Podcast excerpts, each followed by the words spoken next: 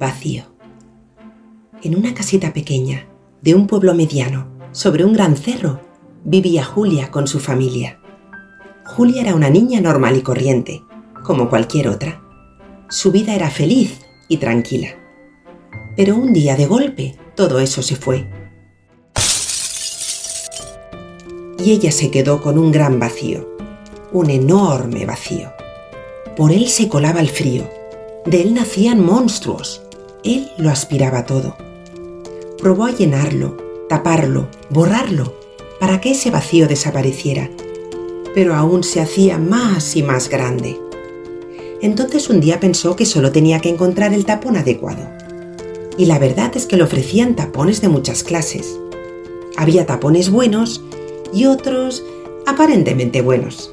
Había tapones engañosos y otros muy peligrosos. Por más que buscaba y rebuscaba su tapón, no lo encontraba. Así que paró de buscar. ¡Uf! ¡Qué sensación de vértigo! Después de tambalearse un poco, cayó desplomada al suelo.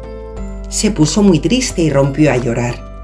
Primero tímidamente, después a gritos y berreos, y otra vez con suavidad hasta quedar en silencio.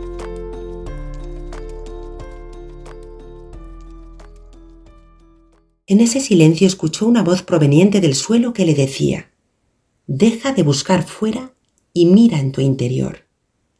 ¿En mi interior? Y empezaron a salir las palabras, colores y melodías. Aparecieron mundos maravillosos que nunca hubiera imaginado.